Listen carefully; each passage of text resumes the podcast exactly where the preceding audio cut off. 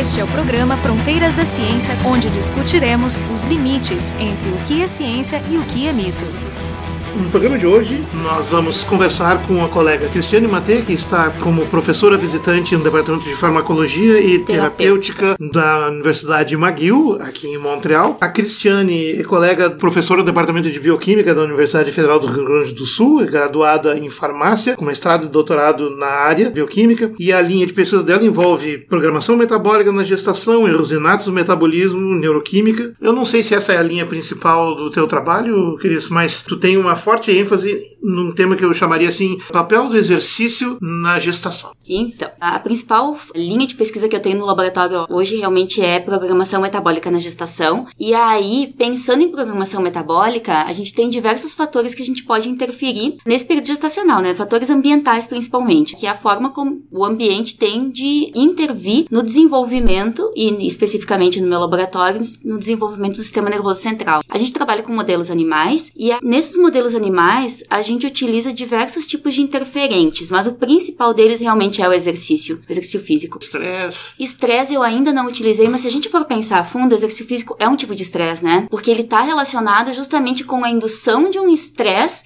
seja um estresse psicológico, porque a gente coloca os animais para nadar uhum. numa piscina sem escape, então também tem o estresse psicológico e tem também o estresse fisiológico. Estresse é uma expressão muito ampla, que tem várias conotações. Né? Exatamente. Né? E mas do ponto de vista molecular, elas são mais comuns, ou seja, tu acaba liberando certas substâncias em certas quantidades, em certos lugares, que são, digamos, o produto final e que acaba explicando as consequências do estresse. Exatamente, são justamente essas substâncias que são liberadas em concentrações específicas que podem ou causar algum tipo de dano celular ou então causar algum tipo de adaptação celular. Quando a gente pensa no exercício físico, a gente está justamente falando a indução de um dano, mas um dano em que não vai causar uma morte celular, ou pelo menos não uma morte celular assim, né, muito pronunciada. Ou seja, a célula consegue se recuperar desse dano. Então, quando a gente fala de exercício físico, a gente está falando basicamente da produção de espécies reativas, sejam elas radicais livres ou não. Quando a gente fala em exercício físico, a gente pensa muito em músculo, né? Então, que é o músculo que está realizando exercício, mas o foco do laboratório de programação programação metabólica é justamente o sistema nervoso central. Que são espécies reativas de oxigênio. A gente tem os radicais livres, que são parte dessas espécies reativas. Toda espécie reativa é uma molécula ou um átomo que tem uma reatividade, ou seja, consegue reagir com outras moléculas.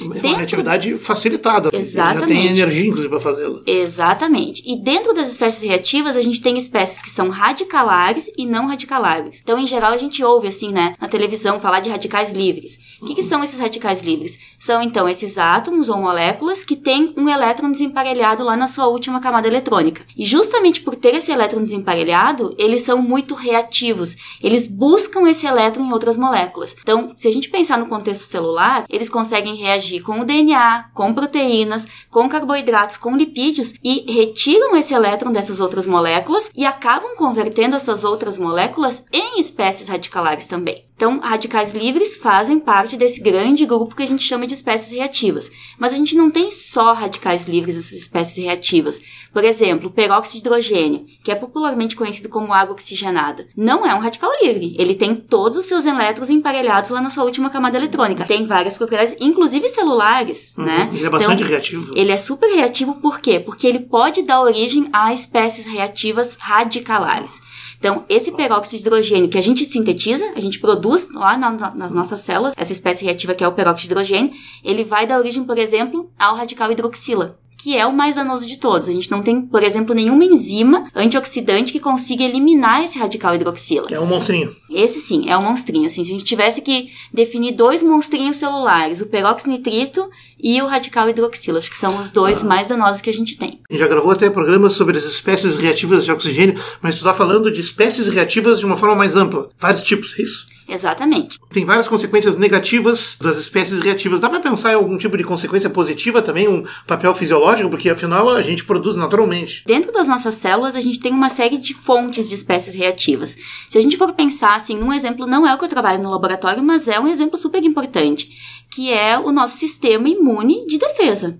A gente tem uma série de células, por exemplo, os neutrófilos, que são um dos tipos de células brancas do sangue, que tem um papel fagocitário. Então, elas vão, por exemplo, detectar uma determinada bactéria, um determinado microorganismo, vão fagocitar e vão matar esse microorganismo. Como é que elas matam esse microorganismo? Produzindo uma grande quantidade de espécies reativas e aí especificamente de oxigênios. Então a gente tem enzimas, enzimas dentro dessas células que vão produzir essas espécies reativas e as espécies reativas vão danificar a hum. membrana celular, por exemplo, da bactéria e vão causar o dano, né, nessa membrana e vão matar a bactéria. Eu até não sabia desses detalhes. Eu estou pensando que existem organelas dentro das células encarregadas de desmanchar proteínas, por exemplo, quando tem que reciclar, porque todas as proteínas têm um tempo de vida máximo e é bom ir trocando, renovando constantemente, que são os lisossomos. Sim. Mas dentro dos lisossomos não são espécies reativas, aí são coleções de enzimas mesmo. Exatamente. Nos lisossomos a gente tem uma grande variedade de enzimas.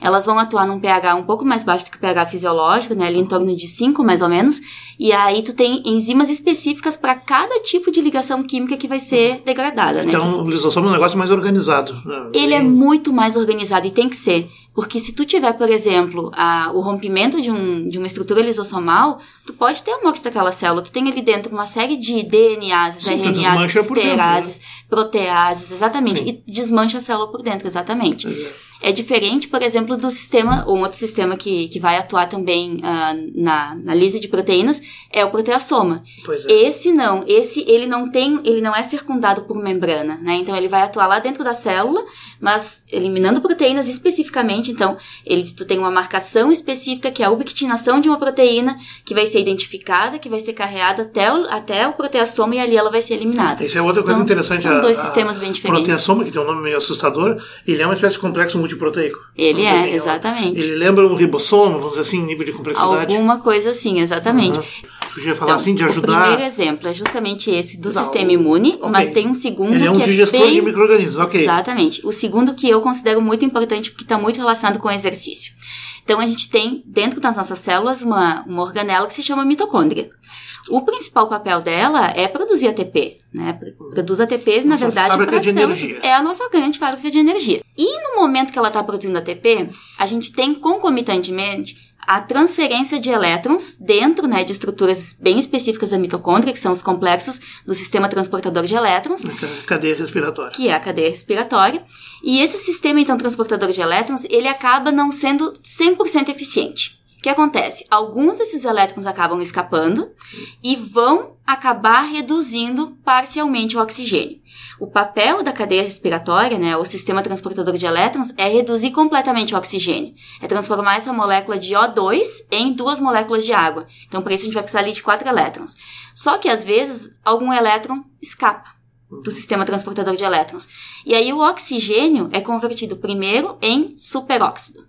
Que é uma espécie reativa. Que é uma espécie reativa de oxigênio. E que é um radical livre também, porque tem um hum. elétron desemparelhado lá na sua então, última não, camada não, eletrônica. E não só chega no resultado uh, esperado, como ainda cria um problema. Exatamente que acontece? Mas isso é natural, ou seja, é uma falha natural, intrínseca do sistema. Exatamente. Que nem um sistema é perfeito. A gente tem alguns trabalhos que mostram que até 5% do oxigênio é convertido a superóxido.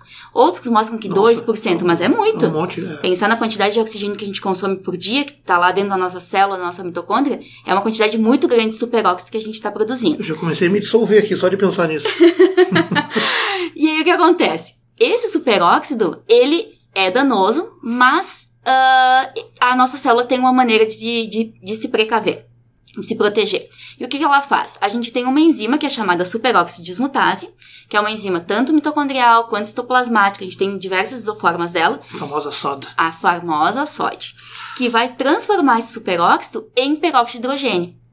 Bom, resolve o problema? Na verdade, não, porque o peróxido de hidrogênio é a famosa água oxigenada que a gente estava falando. É, mas digamos que troca um problema grande por um problema médio. Por um problema médio, é. exatamente. Então, esse peróxido de hidrogênio, ele tem duas possíveis vias. Ou ele é eliminado, e aí a gente tem enzimas que vão atuar eliminando. Então, se a gente pensar na mitocôndria, que a gente estava falando da mitocôndria, a gente tem um sistema bem importante que é o da enzima glutationa peroxidase. Isso é dentro da mitocôndria, é um dentro espécie de digestor também de encrenca. Exatamente. Hum elimina esse peróxido de hidrogênio e transforma em água. Aí o problema está acabado. Também. Só que tem situações em que a gente tem um excesso de produção de peróxido de hidrogênio. E aí ele pode ser convertido a radical hidroxil. E essa reação é uma reação, na verdade, que não é nem catalisada, é uma reação não, não enzimática, uma reação química simplesmente, e geralmente vai utilizar como catalisador um metal, ou ferro ou cobre. E aí a gente tem a formação do radical hidroxil. E esse sim é super, super danoso. Só que então o que acontece? Hum, até fazendo um parênteses aqui, ferro cobre em que formato? Em enzimas ou sou livre? Livre. Aí é que tá. Quando a gente tem o ferro ou o cobre quelados, que a gente chama, o que, que é Sim. quelado? Ele tá impossibilitado de reagir porque ele tá participando de uma estrutura proteica em geral, então uma proteína. Ferrite. No caso do ferro, a gente tem a ferritina, que é justamente uma molécula proteica que vai quelar o ferro e impedir que ele fique livre.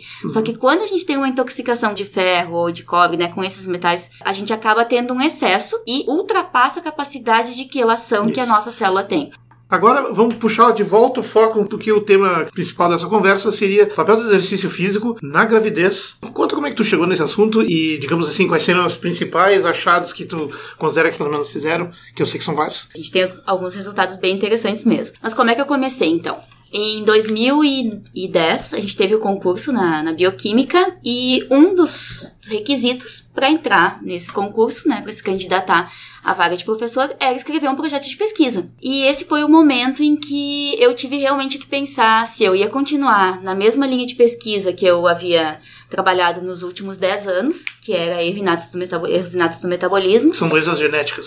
são doenças genéticas, exatamente. Então, as crianças já nascem com. ah, geralmente tem uma mutação no DNA. Esse- essa mutação ela vai produzir uma enzima alterada, um receptor alterado, e a gente vai ter ou bloqueio de uma via metabólica, com acúmulo então de substrato, com falta do produto dessa via metabólica. Um exemplo Isso- paradigmático né, de, de do, do metabolismo é a fenilcetonúria. Fenilcetonúria, exatamente. todo mundo conhece, está nas latinhas, todos os refrigerantes, mas existe como ela, são dezenas ou até centenas. A de- gente tem mais de 500 erros inatos Sério? do metabolismo. São, Nossa. são, assim, é um número muito grande de doenças e muitas vezes as pessoas até não conseguem correlacionar o nome da doença com o erro inato. Se a gente for pensar, diabetes tipo 1 é um erro inato do metabolismo. É, Também. sim. Também. E a gente não pensa nisso, é né? todo Não um universo correlaciona. de doenças cujas causas são internas. São Não é um agente externo. internas, são genéticas, exatamente. Algumas delas são precipitadas por alguns fatores externos Claro. também. Em geral, são doenças em que as crianças já nascem com uma série de, de sintomas e muitas delas são fatais ou antes do nascimento ou logo depois do nascimento. Então são doenças muito, muito, muito sérias. Você preferia só caso que altera a cor da urina? Mas eu sei que tem algumas que Muitas produzem delas. sintomas de loucura até. Exatamente. Teve um rei famoso que da O Inglaterra. Jorge II, Isso, esse ele, mesmo. ele teve um ataque de fisiocetonuria, mijava roxo e enlouqueceu durante alguns meses, depois passou. E aí, se diz inclusive que os Estados Unidos saiu do poderio inglês justamente porque tava numa louco. das, num- numa das crises de loucura dele. Olha aí, quem, quem disse que Exatamente. loucura e democracia não estão relacionados? Tá vendo? Influenciando a política. Então, então tá explicado o que está acontecendo agora. Bom, então eu tinha que decidir. Continuava trabalhando com erros natos do metabolismo ou mudava? E assim, erros natos do metabolismo tem uma prevalência que num conjunto tem uma prevalência relativamente alta. Um nascido a cada mil nascidos, em geral, tem erros natos do metabolismo. Mas, assim, especificamente, eu, ah, se a gente pegar uma das, uma das doenças, tem um caso a cada 200 mil nascidos vivos, então não tem uma prevalência tão alta. E eu decidi que eu queria mudar, eu queria trabalhar com algum tipo de situação, ou patológica ou fisiológica, que tivesse um impacto maior, assim, mais direto na sociedade, que eu pudesse ver isso de uma forma mais frequente. Na verdade, era isso. E aí, tava na praia, assistindo televisão, às vezes é quando a gente menos espera que a gente tem, né, um ideias assim, lá, que é. podem mudar nossa vida. Exatamente. Interessante. Eu tava na praia assistindo televisão e mostrou o caso de uma atleta brasileira que joga basquete, jogava nessa época, uma atleta que tava grávida, só que não sabia. Ah, e faz- passava por todo o treinamento de, de atleta de basquete, que realmente é um, é um treinamento super intenso. Sim. E um dia ela tava num, num desses treinamentos e ela sentiu uma dor muito forte na barriga, foi pro hospital e descobriu que tava grávida sim e teve bebê. Ah, E claro, ah, sério? super pequeno, sim. Sim, nasceu com seis meses. tipo. Nasceu, nasceu super cedo, exatamente, e passou por uma série de intervenções em função desse exercício super intenso que ela realizou durante a gestação. E aí eu fiquei me perguntando, que impacto o exercício físico tem num bebê? Hoje eu sei que esse, esse bebê já é um menino, né? Tá super bem, assim. Mas isso foi muito impactante pra mim naquele momento. Ali foi que eu criei a minha linha de pesquisa. Assistindo televisão, justamente essa reportagem. Às vezes Netflix é útil, ou televisão, sei lá. É útil, exatamente. Quando a gente pensa em exercício físico durante a gestação, em geral, o que os médicos dizem? Uma grande parte dos médicos desaconselha a realização de exercício durante a gestação. A gente pensa, não, isso é um conceito antigo. Não é um conceito antigo. Muitos médicos têm medo que as suas pacientes façam exercício durante a gestação. Para ter uma ideia de como isso é recente, o Colégio Americano de Obstetrícia e Ginecologia, em 1985, lançou o primeiro guideline sobre exercício durante a gestação. Qual ano? 1985. Eu já era nascida, tem 30 e poucos anos, Aham, né? É sim, muito super recente. recente. super Aham. recente. E aí, naquele momento, o que, que esse, esse colégio dizia, então? Que se podia realizar exercício durante a gestação. Agora, dizer, pode realizar exercício durante a gestação? Não diz quanto. Quanto? É. Né? Com que frequência? Simplesmente, liberava exercício durante a gestação. Ao longo desse tempo, o colégio americano então foi lançando novas guidelines, assim, em torno de 5 em 5 anos eles lançam um novo guideline. Por exemplo, mulheres fisiculturistas. Já fazem muito exercício. Pois é. E aí tem mais um Horas e horas por dia. horas e horas por dia, mas o fisiculturismo ele tem um problema mais sério, que é a restrição na dieta. a dieta tá ela é muito, muito, muito, Isso aí muito pode ser fatal para um bebê. Eu acho que é mais, exatamente, ele é, ele é muito mais perigoso. E assim, a quantidade de gordura que essas, essas atletas têm, que é um, é um tipo de exercício realmente, né? É muito baixa. E aí tem mais um problema que é a diminuição muito grande da porcentagem de gordura e, consequentemente, essa gordura é utilizada para a síntese de hormônios. Como você realmente tem que ter uma certa porcentagem de gordura, e pensando especificamente no colesterol, para a síntese dos hormônios esteroides. Caso contrário, não tem regulação do ciclo estral, né, do ciclo ah, menstrual, no caso das mulheres, ela não vai conseguir engravidar mesmo. Então, ah, o que, que o colégio americano, na sua, no seu último guideline, que é de 2015, fala? Que é indicado que se realize 30 minutos de exercício por dia, de, com uma intensidade moderada. O que, que é isso, né? No, um dos testes que mais se utiliza é a mulher grávida está realizando exercício. Ela consegue falar enquanto realiza exercício? Sim. Então ela está realizando um exercício de intensidade moderada. Se ela estiver realizando uma intensidade acima de ela conseguir falar com alguém, Sim, aí é fôlego. alta intensidade. Ah, Exatamente. esse critério vale para pessoas normais também? Vale para pessoas normais também. Ah. Sim, sim.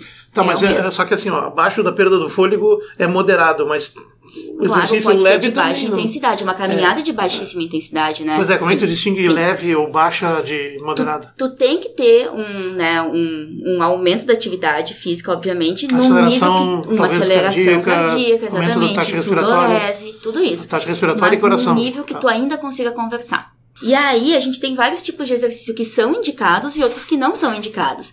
E eu acho importante, assim, que a comunidade médica realmente se atualize e indique os exercícios, porque o exercício ele é super, super benéfico, tanto para a mãe quanto para o filho. A gente, infelizmente, não tem muitos estudos com humanos. ah, principalmente considerando os, os bebês, né? Tem mais assim em relação às mães, mas não tanto com os bebês. Na verdade, a gente tem apenas dois estudos com os bebês, que eu vou falar um pouquinho depois. Mas assim, que tipo de atividade física, porque eu acho que isso é importante, né? De, é, de, é, é bom que as pessoas saibam que tipo de atividade física uma mulher grávida pode realizar.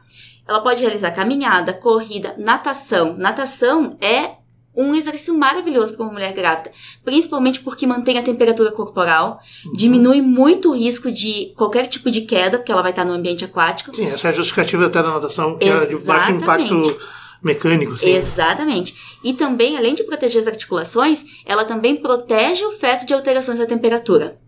Porque tu tem esse equilíbrio térmico com a água. Uma corrida, por Um exemplo. útero dentro de um útero maior. Exatamente. Uma corrida, por exemplo, vai levar ao superaquecimento. A gente tem alguns estudos, não com humanos, mas com, com animais, que um superaquecimento de 1 grau centígrado durante um determinado tempo pode causar teratogênese. Então, é uma maneira também de prevenir esse superaquecimento exercício aquático. Superaquecimento por, em função do exercício físico. Em função do exercício não, físico. Não necessariamente, por exemplo, do- em função de estar num ambiente muito quente, por exemplo, no verão extremo de Porto Alegre, por exemplo. Também, Ou não é bom. Também não é bom. E é eu, por sempre achei, isso. eu sempre achei que o calor era tóxico. Mas. Exatamente. E é por isso que, por exemplo, yoga é indicado, mas hot yoga não. Hum. E, a, e hot yoga tá super na moda. Aqui Que que em é? Montreal, inclusive, tá super na moda o hot Sério? yoga. As pessoas vão para uma sala a 40 graus centígrados, Vixe, Maria. com alta umidade, ou seja, uma sauna, uma sauna, né? exercício Vão na para uma sauna. sauna e fazem sessões de yoga de 90 minutos. Meu Deus. Então, assim, isso não é indicado para uma grávida. Definitivamente não é indicado e realmente pode causar efeitos no feto. Mas yoga normal pode. Desde que ela não faça ah, posições que vão causar uma hipotensão, né? Ou que vão comprimir demais a Claro, barriga. E, claro, óbvio. depende também do andamento da gravidez. Mas assim, Não yoga é o indicado. do bebê. Pilates é indicado. Um, um tipo de exercício que a gente às vezes fica em dúvida, exercício de força, né? Ela pode fazer musculação ou não? Uma mulher grávida pode fazer musculação, desde que ela já tenha realizado musculação antes de engravidar. Porque esse tipo de exercício também, que é um exercício anaeróbico, que vai causar um, um certo impacto na musculatura, uhum. vai causar dor, vai aumentar o perfil inflamatório. É bom que ela já tenha uma certa adaptação e aí sim ela pode continuar realizando. O problema é começar esse exercício durante a gestação. Sim, é bom já estar tá condicionado antes. Né? Exatamente. Né? Tem algumas situações em que o exercício ele é proibitivo, né? Então, por exemplo, se a mulher grávida tem um diabetes não controlado, se for controlado, tudo bem. Mas se for um diabetes pouco controlado, não é bom que ela realize. Se tem uma hipertensão e também não consegue controlar esse problema de hipertensão, também não é indicado. Se tem algum problema cardíaco ou problema respiratório grave, também não é indicado exercício. Uhum. Mas assim, são situações bem específicas. Em geral, o exercício, o exercício é indicado durante a gestação. Agora, então, juntando aquilo que nós falamos no começo sobre espécies reativas e tudo Sim. mais, onde é que eles se relacionam? Ou seja, seria pela produção das espécies reativas em função do exercício que o benefício surge? Onde é que está o elo de ligação? Aí é que está. Um dos mecanismos é justamente esse. A gente não tem os mecanismos totais, né, assim, mas a gente tem várias apostas. Um dos mecanismos é esse. O que, que, o exercício ele faz? Ele aumenta a produção de espécies reativas, principalmente espécies reativas de oxigênio, mas não somente. Então, óxido nítrico é uma espécie reativa de nitrogênio e também o exercício aumenta a produção dessa do óxido nítrico. Sim. Essas espécies reativas dentro das células, numa concentração que não é autossuficiente para causar um dano, elas causam ativação de uma série de vias de sinalização e essas vias de sinalização vão acabar ativando a expressão gênica. E quando a gente fala em expressão gênica, né, que tipo de gene? Um mesmo fator de transcrição que é ativado lá, por exemplo, pelo peróxido de hidrogênio. Então, ele vai migrar para o núcleo, ele vai se ligar numa parte específica lá no promotor de um determinado gene ou de um conjunto de genes e vai ativar a expressão desses genes. Que genes são esses? No caso do exercício, ele ativa a expressão de genes principalmente relacionados à atividade mitocondrial. Então, um dos efeitos clássicos do exercício é aumentar o número de mitocôndrias. A gente isso consegue. Isso é positivo. Isso é positivo. Não tem porque não, aumenta não a capacidade.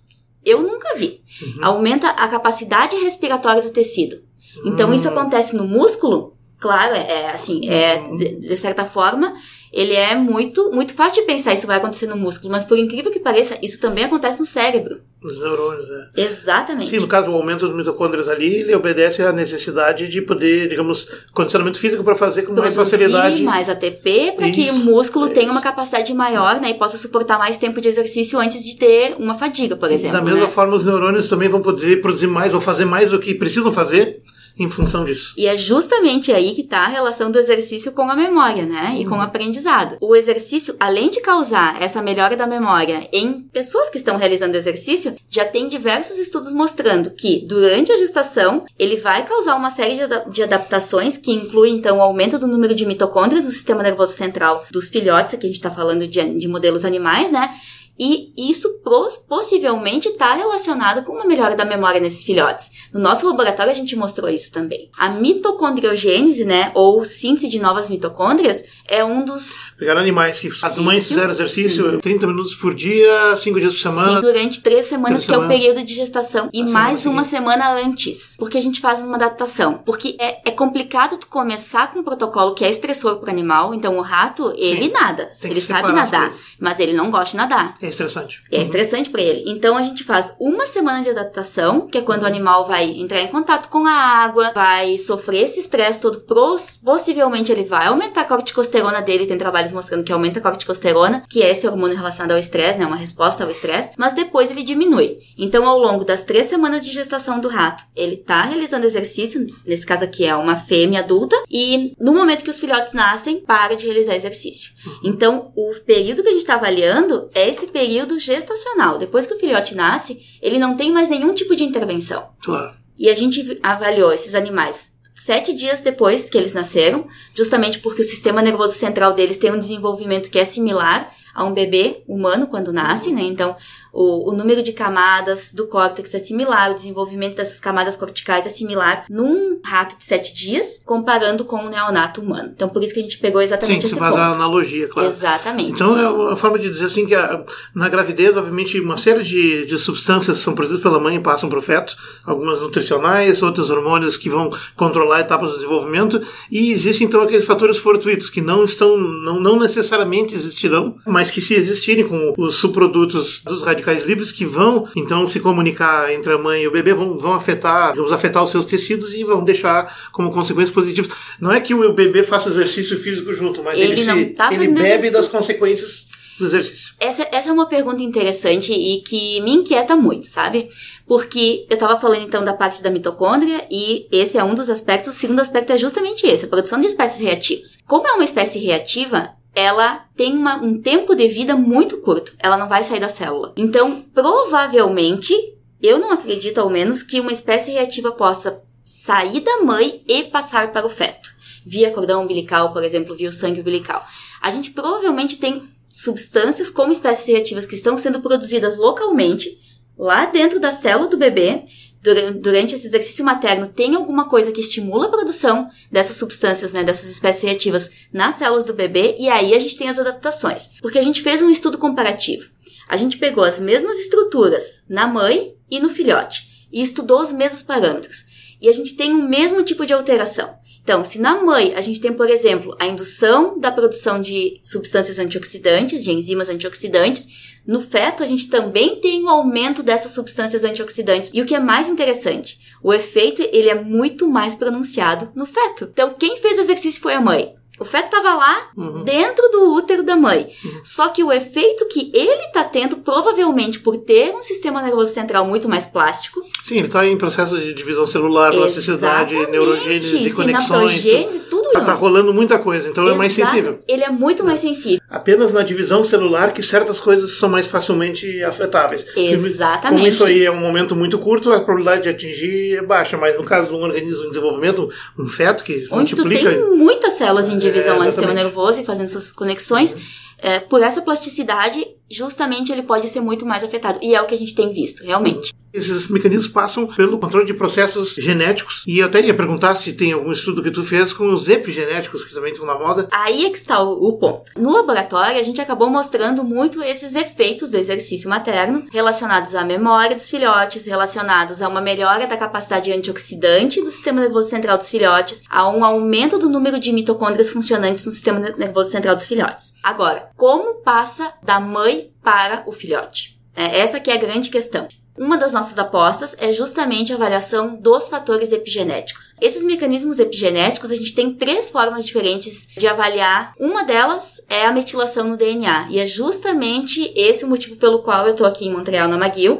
para estudar epigenética especificamente com metilação do DNA. Não só metilação, mas hidroximetilação, carboxilação também. Sim, quando pendura diferentes radicais no ADN mudando a função dele. Exatamente, porque isso vai alterar a expressão gênica específica de determinadas proteínas, né, muitas delas com funções enzimáticas. E a gente sabe que algumas dessas modificações epigenéticas, elas podem passar da mãe para a próxima geração. Justamente quando a gente modula epigeneticamente o DNA lá do óvulo. E aí, tu estava falando da questão paternal. Uhum. Isso também pode acontecer na a transferência de uma determinada característica do pai para o filho, porque tu pode modular epigeneticamente essa expressão gênica lá no espermatozoide. E, consequentemente, tu vai passar para o filho. Aqui Uma se linha... faz, aqui se paga aqui e se, se deixa. Faz, aqui se paga. Exatamente. E se deixa para a próxima geração. E Ixi. não apenas para a próxima geração. Esse efeito transgeneracional pode saltar gerações. Esse conceito, então, ele está muito relacionado ao Doha, que é o DORA? É a origem desenvolvimentista da saúde e da doença. Quando fala em desenvolvimento em biologia, é codinome para formação desde o feto, né, desde o óvulo, passando pelo feto até ah, o início da vida adulta. E se a gente pensar em desenvolvimento do sistema nervoso central, a gente começa lá na terceira semana da gestação, se a gente pensar num humano, né? Com uhum. a proliferação das células progenitoras neurais, que podem dar origem a neurônios ou a glia, uhum. e vai terminar lá no final da adolescência. Agora, quando a gente pensa em Doha, não é só gestacional. O importante hoje são, ou ao menos o mais importante, são os mil primeiros dias da vida de um indivíduo. Então, desde o dia zero, no momento da fecundação, até o final do segundo ano de vida. São os primeiros mil dias da criança. É a fase, assim, realmente em que a gente tem a maior plasticidade e o maior potencial de intervenção tua motivação não pode ter sido só um programa, porque eu sei também, tu é um atleta, pessoalmente, né? Ou seja, entre outras coisas, tu te dedica aí a exercícios constantes, função de uma maratona, tu é uma maratonista. Ainda Isso não cheguei na maratona, mas tô me aproximando dela. É valente, ou seja, é... tu, tu, vai do conhecimento teórico ao prático, ao prático. total, né? Eu acho que isso é importante também, a gente aplicar, porque a gente trabalha tanto com exercício no laboratório, né, e com dietas também, se a gente não aplicar na nossa própria vida, uhum. todo o conhecimento que a gente obtém da bancada, quem vai aplicar, uhum. né? Então, o objetivo que a gente tem na bancada é tentar desvendar os mecanismos pelos quais o exercício está funcionando, Claro. qual é realmente o efeito que o exercício tem no organismo e colocar isso em prática. Uma vez que a gente vê que é benéfico, por que, que a gente não vai colocar em prática? No programa de hoje, nós conversamos com a Cristiane Maté, colega do Departamento de Bioquímica da URGS e professora visitante no Departamento de Farmacologia e Terapêutica da Universidade McGill, aqui em Montreal. Conversamos então sobre programação metabólica na gestação, ou em outras palavras, eh, exercício físico e gestação. Obrigado, Cristiane. Eu que agradeço. O programa Fronteiras da Ciência é um projeto do Instituto de Física da URGS.